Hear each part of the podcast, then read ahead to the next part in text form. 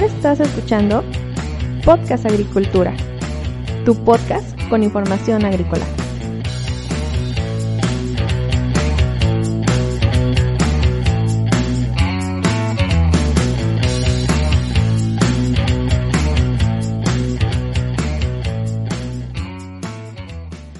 Hola, ¿qué tal? Yo soy Joel Moaxayaca y este es el episodio 92 de Podcast Agricultura.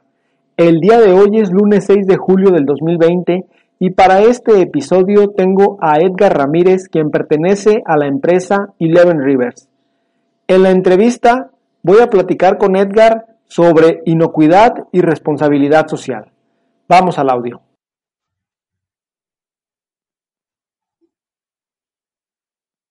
Hola Edgar, muy buenos días. Muchísimas gracias por eh, tu tiempo para esta entrevista representando a la empresa Eleven Rivers. ¿Quién es Edgar Ramírez y a qué se dedica?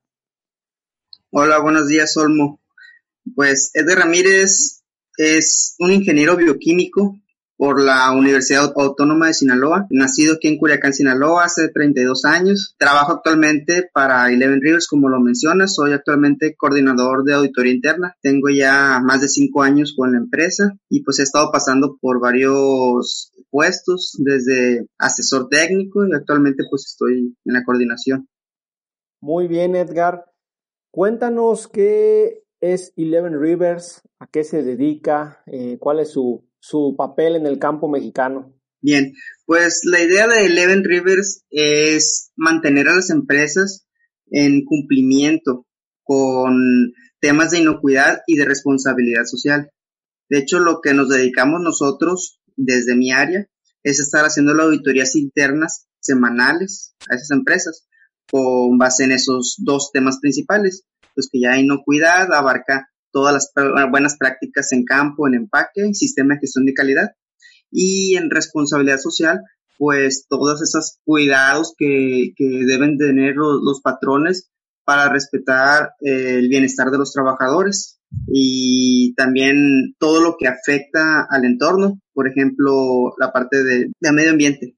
Desde tu punto de vista, y tú como especialista en inocuidad, ¿Por qué consideras que la inocuidad es importante? Bien, porque tener esos cuidados de buenas prácticas de inocuidad nos va a reducir el riesgo de enfermar a otras personas. Nosotros estamos produciendo un alimento, entonces ese alimento puede ser contaminado por diversos factores. ¿Consideras que las cuestiones de inocuidad han cambiado o van a cambiar debido a la crisis del COVID que estamos viviendo actualmente? Sí, por supuesto, van a cambiar. Nos vamos a quedar con esa buena práctica que deberíamos de tener desde el principio de los tiempos de lavarnos las manos. Simplemente con lavarnos las manos ya van a reducir muchísimo los riesgos de inocuidad. También mencionaste que Eleven Rivers se dedica a la cuestión, digamos, de responsabilidad social. Explícanos un poco más sobre esa parte. Ok, nosotros eh, nos basamos en la normatividad nacional. Los esquemas de certificación también se basan en eso. Entonces, lo que nosotros estamos buscando es el respeto de esa misma legislación que a su vez nos va a ayudar a, a las buenas prácticas de responsabilidad social. Este, una empresa, para ser socialmente responsable, tendría que cuidar eh, todos los aspectos a los que impacta. Es decir, tú como empresa impactas positiva y negativamente a tu entorno. Entonces, todos aspectos negativos, eh, el agricultor tiene que trabajar para convertirlos en una fortaleza. Sin duda es, este, es interesante ese tema de la responsabilidad social. Actualmente, Eleven Rivers es una certificadora, ¿cierto? No. Entonces, ya hay certificaciones existentes que Eleven Rivers aplica o verifica cumplimiento. Eleven Rivers eh, nació en 2009 como respuesta ante los problemas de inocuidad que había en el sector. Entonces, un grupo de agricultores dijo, ok, necesitamos que nos vigilen, que nos apoyen para poder estar prevenidos a los problemas de, inocuidad. Entonces, así es como nació Eleven Rivers en 2009. Después se fue metiendo con la parte de responsabilidad social porque se vio que en el sector es algo que ya venía fuerte. Su parte fuerte es inocuidad, pero también ya entraron a responsabilidad social, ¿cierto? Son los dos fuertes, porque eso fue desde 2009 cuando, cuando se iba formando. Actualmente ya en 2020 ya estamos apoyando en las dos áreas. Es decir, antes cuando recién inició Eleven Rivers empezamos haciendo un esquema de certificación. Entonces, nosotros hacíamos un diagnóstico inicial a las empresas para ver cómo estaban sus prácticas de inocuidad y responsabilidad social. Semanalmente, después estábamos yendo a, apoyarlos, a como escucharlos para que fueran mejorando sus prácticas. Cuando veíamos que estaban en un nivel, ya Leven Rivers le hablaba a una certificadora. En este caso, sí había un esquema de certificación y la empresa NSF International era quien hacía esa certificación, ya le daba la, la certificación Eleven Rivers. Después de eso, llegaba otra empresa externa, ANSE, que hacía verificaciones semanales o una parte de, de la empresa, una, a un empaque, a una unidad de producción, a un albergue, las oficinas, y se iban rotando hasta con, a concluir el ciclo de la empresa. Actualmente, la certificación desapareció. Ahora lo que nos dedicamos es, las empresas ya tienen sus esquemas certificados, los esquemas comerciales. Por ejemplo, en inocuidad, que los más comunes el Primus GPS, el Global Gap, el mismo sistema de reducción de riesgos del Senacica, que es lo nacional. Y en este, prácticas de responsabilidad social, generalmente nos encontramos que es el SMETA, el de ALTI, la certificación empresa agrícola responsable. Entonces, ya las empresas, dependiendo de lo que el cliente les pida, son las certificaciones que tiene de inocuidad y de responsabilidad social. Entonces, lo que hacemos nosotros actualmente, vamos a revisar que ellos sigan en, en cumplimiento con esos esquemas. O sea, ya nos certificamos, pero apoyamos a mantener las certificaciones. Eso es lo que hacemos. Ok, muy bien. Entonces, Eleven Rivers, comentas tú que nació de las necesidades de un grupo de productores. Por lo tanto, Eleven Rivers es como un apoyo interno para todos estos agricultores y sus empresas que, digamos, les hace, les verifica antes de que hagan otras instituciones la auditoría en sí misma, ¿cierto? Sí, somos como un equipo de auditoría interna. Como nosotros somos un grupo formado por ellos mismos, somos parte de sus organizaciones de alguna manera. Pero como no estamos directamente ahí, pues podemos fungir como un auditor interno para estarle diciendo al productor eh, cuáles son esas pequeñas fallas que podrías tener eh, durante la auditoría de certificación comercial. Estamos como que darle una mejora continua. Ok, me, me llama mucho la atención ese punto de organización que tú indicas. Eh, rápidamente, saliéndonos un poco del tema, desde tu perspectiva, ¿qué beneficios has visto en este grupo de productores que se organizó para pues tener, digamos, esta certificación, esta, este cuidado interno, este equipo que, que cuida sus cultivos de manera interna para que ellos puedan pasar las certificaciones que los piden los clientes. Es decir, ¿por qué no cada productor se fue por su lado de manera individual? El beneficio es que se busca que esta comunidad de productores que están con Eleven Rivers sean diferenciados en el mercado, se les dé una difusión. Para eso está Eleven Rivers, para estar difundiendo las prácticas que están haciendo actualmente. Entonces, lo que se busca es que a futuro en el mercado internacional eh, eh, identifiquen, es una empresa que trabaja con Ellen Rivers, ok, eso es sinónimo de inocuidad, de responsabilidad social, de calidad. Vámonos para adelante sin pensarlo. Yo sé que ellos están haciendo bien las cosas. Entonces, eso es lo que se está buscando. Ese es el plus que, que, tendrían los productores al estar con, con Eleven Rivers. También como son un grupo muy reducido de productores, eh, se busca que nada más sea los productores sinaloenses. O sea, que esa diferenciación aplique para todo el estado. O sea, que, Sinaloa no nomás Eleven River Sinaloa, sea sinónimo de inocuidad de calidad de responsabilidad social. Quieren como lanzar una marca, digamos, como estatal, ¿no? Más o menos. Así es. Ok. ¿Nos podrías comentar, nada más para darnos una idea, de qué cultivos estamos hablando que, eh, en los cuales Eleven Rivers, pues, apoya a los productores? Los principales productos son hortalizas frescas, es decir, todo lo que se produce en el estado que va a ser para consumo en fresco, tomate, chile, berenjena, pepino, etcétera. Todo ese tipo de hortalizas. Estamos empezando a querernos meter con frutas. Ahorita el único fruto que estamos auditando es el limón, pero también se está pensando en un futuro apoyar al sector manguero porque es un sector muy fuerte aquí en Sinaloa. Respecto a las hortalizas frescas, ¿estamos hablando de todo en suelo o también traen algo en hidroponía? Cualquier técnica de cultivo eh, la, auditamos, ya sea en hidroponía, invernadero, en campo abierto, en malla sombra, todo siempre y cuando sea un producto para consumo en fresco. ¿Y por qué decidió Eleven Rivers entrar a la cuestión de responsabilidad social? ¿Es algo que, que lo estén pidiendo eh, los clientes o, o, cómo está ese asunto? Uno es que lo están pidiendo los clientes, lo está pidiendo el sector agrícola y también es por los señalamientos de, reporteros que han hecho notas amarillistas con los productores del Estado. Pero lo que se busca es, si estaban en un error, tratar de apoyarlos para que lo mejoren. Y si no, tener las evidencias para defendernos en caso de señalamientos futuros. Yo no sé mucho sobre ese tema, pero ¿qué implica la responsabilidad social? Es decir, cada cada patrón se tiene que hacer responsable al 100% de su gente, pero ¿en qué sentido?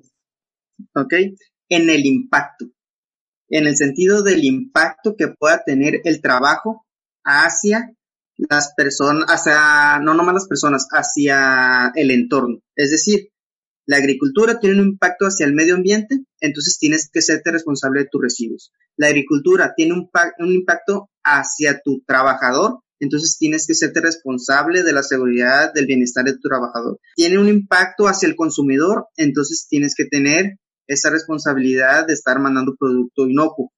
Ahí va en general varias, varias cosas. Pues. Entonces, ¿cómo se cuida el medio ambiente? Pues con las buenas prácticas de protección del medio ambiente. ¿Cómo se cuida el trabajador? A través de aplicar las leyes federales del trabajo, por ejemplo, las normas derivadas de ellos y pues también la, misma calidad de vida en los albergues de las personas que vienen de otros estados de la República a trabajar con nosotros. Todo eso que dices es muy interesante, pero ¿cómo le hace un productor que, pues digamos, tiene que invertir mucho dinero para sacar su producción? ¿Cómo le hace un productor para gastar dinero en, en revisar que sus residuos, eh, pues plásticos o cualquier cosa que utilice no dañen el medio ambiente. ¿Cómo le hace para garantizar que la gente esté bien? ¿Cómo le hace para pues revisar que la calidad y el producto esté llegando bien a los clientes? Y no entiendo en qué momento el agricultor destina recursos, eh, en, especial en esta época en la cual pues, la agricultura a lo mejor no está, digamos, en su mejor momento, ¿no? Bueno, como parte de, de, esto, es que ellos lo tengan que ver como una inversión. Eh, también parte de nuestro trabajo, pues, es, hacerles ver esto, pues, de que lo vean como una inversión. Porque, ¿qué implica? Que no inviertan en cuestiones de inocuidad o responsabilidad social. Por ejemplo, si no le invierten bien a pagarle al trabajador como debe ser, a que los tengan en buenas condiciones de vivienda, es muy probable que el trabajador ya no regrese a, la siguiente temporada a trabajar aquí, a esta agrícola. Eh, entonces, eso implica en gastos de, contratación nuevamente, que puede ser la capacitación o recopilación de, información, que a lo mejor puede ser también eh, una pérdida de tiempo de, los mismos trabajadores permanentes de, la empresa. También, si lo vemos del lado del medio ambiente, o sea, el que tú, el que estén en las agrícolas contaminando el medio ambiente puede ser que estén contaminando sus propias tierras de cultivo, que estén contaminando su propia agua, que les va a salir más costoso purificar o potabilizar, perdón, eh, el agua que va a ser utilizada en las instalaciones si ya ha sido contaminada. Las mismas tierras de cultivo, también el, poder limpiarlas les va a salir este, peor. O hasta una multa, ¿qué tal una multa de Secretaría del Trabajo? Porque hay malas condiciones laborales para los trabajadores. Entonces, hay que hacerle ver al productor que esto es más como una inversión, que a la larga va a tener una repercusión positiva. También em, los mismos clientes a los que ellos les venden les están pidiendo estas certificaciones. Entonces, si le quieres vender a ese cliente, vas a tener que cumplir. Es otra de las cuestiones ahí. Respecto a la cuestión de los trabajadores, los productores que tú conoces llegan a tener problemas de, de falta de mano de obra y eh, si, si, nos puedes comentar la, la, mano de obra que está ahí en Sinaloa con los productores que tú conoces, ¿de, dónde proviene mayoritariamente? Hay varias regiones de donde provienen los trabajadores. Principalmente vienen de regiones de Oaxaca y de Guerrero. En ocasiones vienen de Veracruz o pueden llegar hasta de, de los mismos altos de Sinaloa, que sería la zona serrana de Sinaloa. Entonces, principalmente son las áreas en las que se mueven y también dentro de las mismas comunidades agrícolas los mismos trabajadores vienen de, de, de, las zonas donde está el empaque principalmente. Sí hay problemas para conseguir trabajadores y hay diferentes razones. Por ejemplo, una es que las tendencias están haciendo que los agricultores dejen de contratar mano de obra infantil o menores de edad. O sea, a lo mejor niños de hace mucho que se radicó que, que haya trabajando en el campo. No dudo que pueda haber regiones en las que los padres de familia se lleven a sus hijos a, a las labores, pero en general, en general está erradicado eso. Pero hay menores de edad que son padres de familia. Es decir, en la agricultura dice la ley que se debe trabajar a partir de los 18 años. Si ya hay un menor de 17 años, entonces ya es base en contra de la ley. Entonces, hay agricultores que no se apegan del todo y están haciendo prácticas un poco desleales y están contratando a estos menores de edad. Es que también es un problema social. Son padres de familia muchas veces. Entonces, está difícil ponerse de un lado o del otro.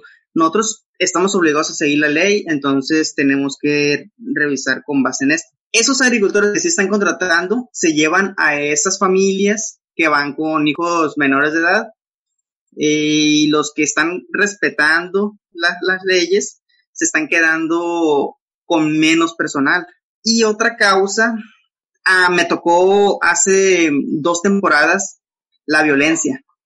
Entonces, si empiezan a haber zonas conflictivas, eh, los trabajadores empiezan a regresar a sus lugares de origen o dejan de ir a, trabajar. Me tocó, como te comento, hace dos o tres temporadas en una zona de aquí de, del Valle de Culiacán, que empezaron a dejar tirado el trabajo porque empezaron a haber eh, problemas con el narcotráfico. Entonces, esa ya es otra de las causas que pueden hacer que los agricultores tengan menos, menos trabajadores disponibles. Pues es interesante, o sea, como comentas, no se trata simplemente de cuestiones legales o políticas, sino también a veces entran las cuestiones sociales donde ya no es tan fácil decir sí o no, sino que ya hay como matiz. Y se tienen que, y se tienen que, pues, cada caso particular analizar por separado y pues es imposible o es muy difícil poderlo hacer de esta manera. Sí, me imagino. Es, pues es decir, la, la ley no puede estar como viendo casos específicos, sino que se debe aplicar a todos por igual. Oye, en la cuestión de, de Eleven Rivers, eh, desde tu punto de vista, cuéntame si la organización de los productores ha sido un reto o, ha sido algo sencillo. Ahí los productores, eh, hay un, hay un consejo directivo, sí, el consejo directivo de Eleven Rivers eh, está formado por esos agricultores que son los que toman las decisiones basadas en la información que nosotros desde el área técnica le, les damos. Entonces, ellos, por ejemplo, son los que tomaron la decisión de que dejara de ser un esquema de certificación para ser verificadores. El, consejo directivo de Eleven Rivers es el que está tomando las decisiones. El consejo directivo está formado por los principales agricultores, los agricultores que formaron Eleven Rivers desde el principio. Entonces, pues, ellos toman las decisiones basadas en lo que nosotros desde el área técnica les ponemos como ejemplos de lo que puede ocurrir. Ellos tomaron la decisión, por ejemplo, de que dejar de hacer un esquema de certificación para pasarse a basarnos en los esquemas que ellos ya manejan, los esquemas comerciales. Y ya van a tener sus certificaciones y ya con base en eso, con otros hacer las revisiones. Ok, entonces los productores son, digamos, los jefes de la empresa y ellos los contratan a, a ustedes, es decir, como por ejemplo a ti, especialista en inocuidad, y a, todos los demás especialistas, o ustedes mismos tienen como ya eh, gente que contrata a otros especialistas. Bien, pues el consejo directivo es el que forma a Eleven Rivers y él pone al presidente y define a los vocales, a, los, a, la, gente que, que, que, va a formar eh, los puestos de, del consejo directivo. Entonces, ellos ponen también al director. Ya el director de la organización es el que, el que va a contratar a los especialistas. Ya va, va haciendo toda la organización Eleven Rivers. Ya el productor ya se aleja ahí para evitar también ese conflicto de interés que pudiera ocurrir. Si ellos mismos nos contrataran, a lo mejor contrataran a alguien que les convendría, a lo mejor a alguien conocido. Entonces, para evitar cualquier tipo de conflicto de interés, por eso nosotros somos una área aparte. Aún así que dependemos a fin de cuentas de ellos. Pero eso nos da un poquito más de, de, libertad a nosotros y de poder remarcarle los errores o ayudarlos a la implementación de sus procesos. Sí, claro, si trabajaran directamente para ellos, pues este, sí sería, como dices, un conflicto de intereses. No le podrías como decir que está mal porque estás pues como trabajando para él. Eh, en Eleven Rivers siguen buscando agricultores, productores para crecer, digamos, en el estado de Sinaloa o es una, digamos, asociación ya cerrada? No, eh, se busca que esto esté cubierto por todos los productores de Sinaloa. Que el, ideal es que en, algún punto ya sea toda Sinaloa, sea referente de inocuidad, calidad y buenas prácticas de responsabilidad social. Estamos ahorita trabajando con un promedio de unos 30 productores que son los principales del estado. Este, no tengo el dato exacto, pero sí representa en este momento más del 50% de la producción del estado de Sinaloa. Entonces empezamos con los grandes. Nuestro objetivo es seguir paulatinamente e ir abarcando sus pequeños productores. Ah, ok, no, pues tienen un gran alcance a nivel estatal, entonces por lo que comentas, por parte del gobierno estatal, ¿tienen algún apoyo para Eleven Rivers, digamos, hacer toda esta marca estatal a nivel Sinaloa? No, eh, Eleven Rivers se mantiene del mismo, de las mismas aportaciones que hacen los agricultores. No tenemos este un recurso federal o algún otros, otros recursos externos que, que, nos lleguen. ¿No ha tratado algún productor de un estado vecino de entrar eh, en esta organización? Sí, claro, en muchas ocasiones este, hemos tenido la inquietud de otros productores, sobre todo del estado de Sinaloa. Nosotros eh, en la Intersafra damos cursos aquí en el Valle de, Culiacán y en la zona norte, en la ciudad de Los Mochis. Entonces la ciudad de Los Mochis ya está muy cerca de Sonora y empiezan a venir productores de, de, de esa zona que tienen también este producción en, en, Sonora principalmente. Entonces ya empiezan, oye, y, para que vayan para allá también para mis campos de Sonora, y yo pues con la pena, pero eh, hasta ahorita está abierto únicamente a Sinaloa. Y sí, sí, sí se han acercado, como te comento, sobre todo cuando hay estos eventos que, que les dan, que les son de mucho provecho a, los agricultores y pues lo miran y quedan con el ojo cuadrado y, y se quieren subir al barco, pero lamentablemente por el momento, no digo que en un futuro no ocurra, por el momento solamente estamos abarcando Sinaloa. Ok, ya entiendo, sí. Sí, me imagino que debe ser un poco feo decirles que no cuando ya están, digamos, muy dispuestos a, a entrar y participar, ¿no? Pero no ha habido como alguna, algún intento de formar exactamente lo mismo, pero digamos una sucursal de Eleven Rivers, pero en otro estado. Ahorita no, no se ha platicado del tema, bueno, sí se ha platicado del tema, pero internamente en el grupo Eleven Rivers no se ha llevado al consejo directivo.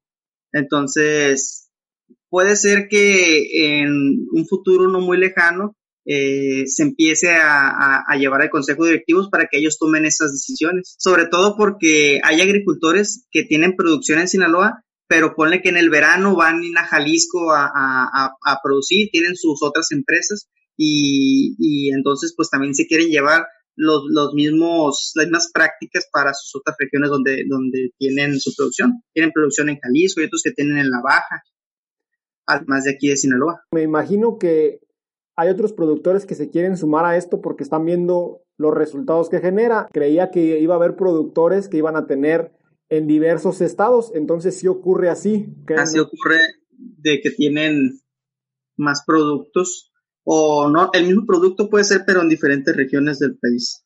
Es, ellos mismos se están expandiendo. Ah, ok, muy bien, ¿no? Pues este resulta interesante, sin duda esto me llama mucho la atención esta organización de Eleven Rivers justamente porque surgió, entiendo, de idea de los productores y porque están obteniendo los resultados que hacen que otros productores se quieran sumar. Pues ojalá pronto, digamos, se expandan, no, no se queden simplemente en la cuestión estatal y pues también se puedan este, expandir, ¿verdad? Pues Edgar, Creo que con esto pues nos damos una muy buena idea de lo que implica Eleven Rivers, la organización que tienen, lo que están logrando. No sé si quieras comentar algo para finalizar. Pues el objetivo, como te he comentado, de Eleven Rivers es el de mantener a los agricultores alineados, a, hacer que, que se mantengan en cumplimiento con las leyes o con las normas de inocuidad y responsabilidad social. Entonces, somos su camisa de fuerza, somos como un seguro de, auto, que no, no, esperamos que haya un brote de contaminación, pero si llegara a haber, estamos ahí preparados para estar defendiendo al agricultor, como en el sentido de inocuidad alimentaria, como en el de responsabilidad social. Entonces, yo lo miro así, como que somos ese seguro. Muy bien, no, pues me parece excelente, Edgar. Eh, agradecerte por tu tiempo, y agradecer a Eleven Rivers por la disponibilidad para, para platicar contigo. Eh, sin duda, pues les deseo que, que sigan cosechando muchos éxitos como hasta el momento lo han hecho. Muchas gracias, Olmo. Y hasta aquí la entrevista del día de hoy. Sin duda los temas de inocuidad agrícola y responsabilidad social son temas de mucha importancia en la actualidad.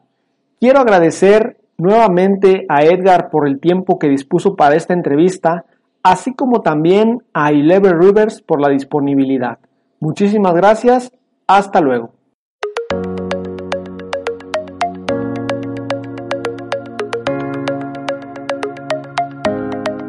Hemos llegado al final de este episodio. Muchas gracias por escuchar Podcast Agricultura.